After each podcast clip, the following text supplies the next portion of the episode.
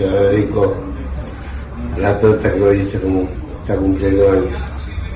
Está siempre en mi corazón. Feliz cumpleaños. Yo estoy bien. Gracias a vos. A Maradona lo acaban de operar de la rodilla derecha. El pasado 29 de julio publicó en su Instagram que se sentía como si tuviera 15 de nuevo, edad en la que debutó profesionalmente, y los días posteriores publicaría el mensaje a su madre que acabas de escuchar. ¿Por qué llegó a este estado? La verdad no es muy difícil de dilucidar, ¿no?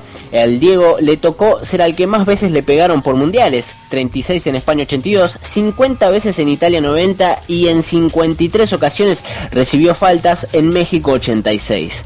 El mundial donde campeonó, como mencioné, recibió 53 faltas de las 150 que le hicieron a todo el plantel argentino, los 21 integrantes. Lejos lo sigue Valdano con 16 o Justi con 13 en el debut frente a Corea del Sur fue donde más lo castigaron. 11 faltas.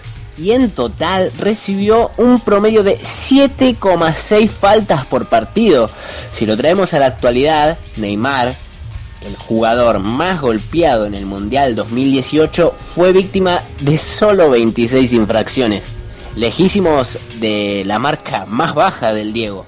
Messi quedó segundo en aquel Mundial con 15 como para que no te operen, Diego.